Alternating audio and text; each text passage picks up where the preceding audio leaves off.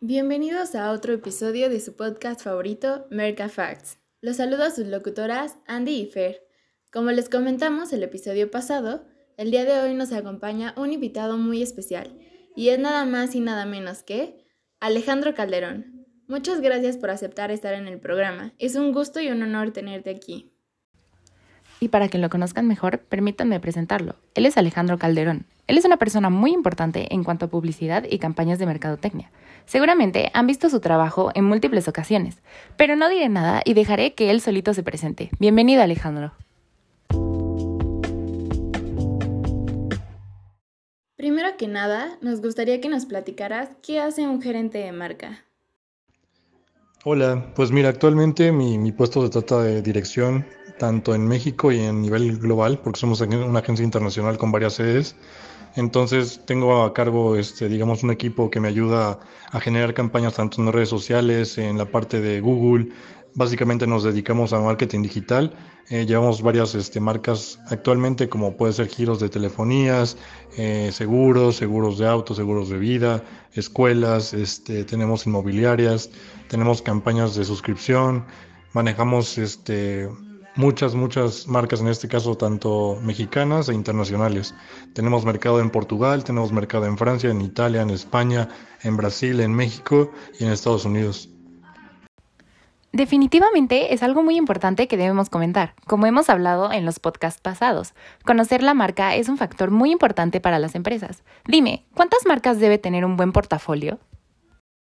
Pues mira, la importancia de tener varias marcas, digamos que en el portafolio, digo, de un inicio, pues tiene que empezar poco a poco. Eh, digo, cuando yo empecé a trabajar ya hace más de cinco años, pues teníamos unas tres, cuatro, cinco campañas a lo mucho, y ya actualmente, pues poco a poco con la ¿cómo se puede decir? Con la buena fama que hemos tenido y el buen trabajo que hemos hecho, pues ha crecido nuestro portafolio. Entonces, yo creo que la importancia de un inicio para tener como varias marcas, creo que no es tanto, porque al principio creo que tienes que dedicarte mucho tiempo para ir creciendo poco a poco, porque si quieres como ganar como todo, todas las campañas del mundo, al final lo que va a pasar es que vas a quedar mal con alguna. Entonces, creo que es mejor ir empezando poco a poco y llenarte de las marcas que poco a poco te van a dar renombre, ¿no? Sabemos que la arquitectura de marca nos permite integrar dos o más marcas, pero nos gustaría saber hasta qué punto puedo combinarlas entre sí. Pues mira, combinar de un principio una marca que está empezando creo que no es buena idea, o al menos creo que es lo que yo creo conveniente.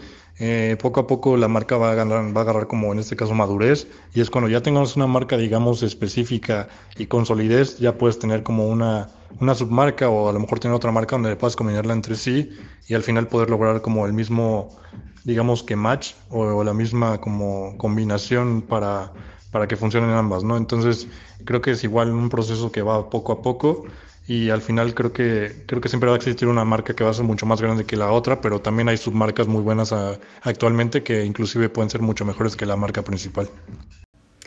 Qué interesante. Definitivamente debe ser algo muy complejo, pero que pueda ayudar a las marcas. Por ejemplo, ¿en qué casos me interesa vincular una marca conocida con otra que es menos? ¿Y en qué categorías es mejor no relacionar a las marcas? Sí, es importante igual combinar marcas. Eh, creo que creo que se ha hecho actualmente muchísimo.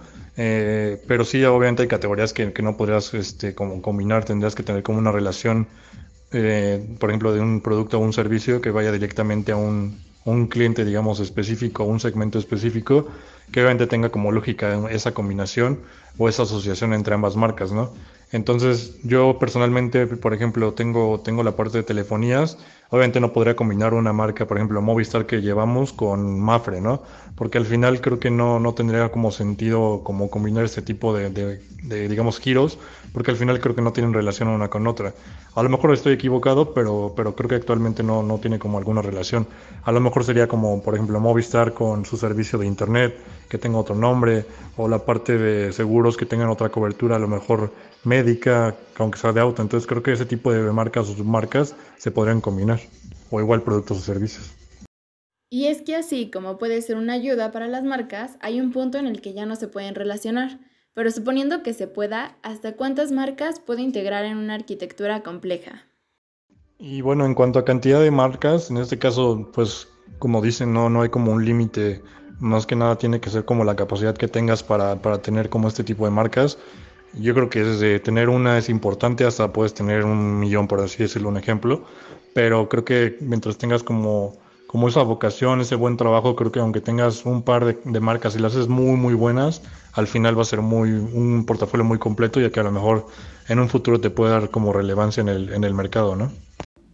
Wow, sin duda es información que es muy útil y nos permite conocer mejor a las marcas y su arquitectura. Hay muchas que han logrado el éxito de ese modo. Desde tu punto de vista, ¿cuáles han sido las marcas que lograron tener una buena arquitectura para llegar a su meta? Pues mira, actualmente hay muchísimas marcas que son exitosas para mí. Obviamente en marketing yo creo que la número uno es Coca-Cola, todos la conocen, al final tienen millones de productos, se vende en todo el mundo, al final no hay ninguna persona que no la consuma, o al menos la mayoría la consume, entonces creo que Coca-Cola es como de las marcas más exitosas que, que para mí al menos existen actualmente. Eh, también Tesla, la parte de, Elon Musk, actualmente está creciendo muchísimo, está haciendo mucha fama. Creo que ahí está manejando muchísima parte de, de, marketing y trabajando en cuanto a finanzas, moviendo ahí el mercado, creo que es bastante interesante. Y obviamente no podemos olvidar a Apple, que creo que desde un inicio pues empezó como una empresa muy, muy pequeña y al final acabó siendo muy importante. Entonces, para mí creo que son las marcas que tienen mejor éxito. Wow, definitivamente ha sido de nuestros mejores podcasts. Lamentablemente, pues hemos llegado al final.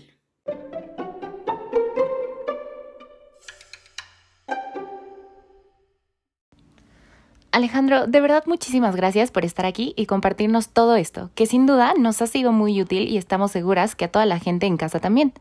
Antes de terminar el podcast, ¿qué te parece, Andy, si nos compartes el Mercafact de este episodio? Claro que sí, Fer, sabes que ese nunca puede faltar. Y ya que estamos hablando de marcas, ¿sabías que Nike y Apple hace algunos años protagonizaron una campaña que combinaba la música con el deporte, creando así una zapatilla con un chip integrado que se conectaba con un iPod, de tal manera que mientras te ejercitabas podías escuchar tu música favorita? Wow, Andy, eso no lo sabía, qué increíble, ¿no? Es un gran ejemplo de que si las marcas se juntan de forma organizada, podrían crear cosas maravillosas. Nosotras somos Fer Andy y esto fue Merca Facts. Gracias por acompañarnos otro episodio.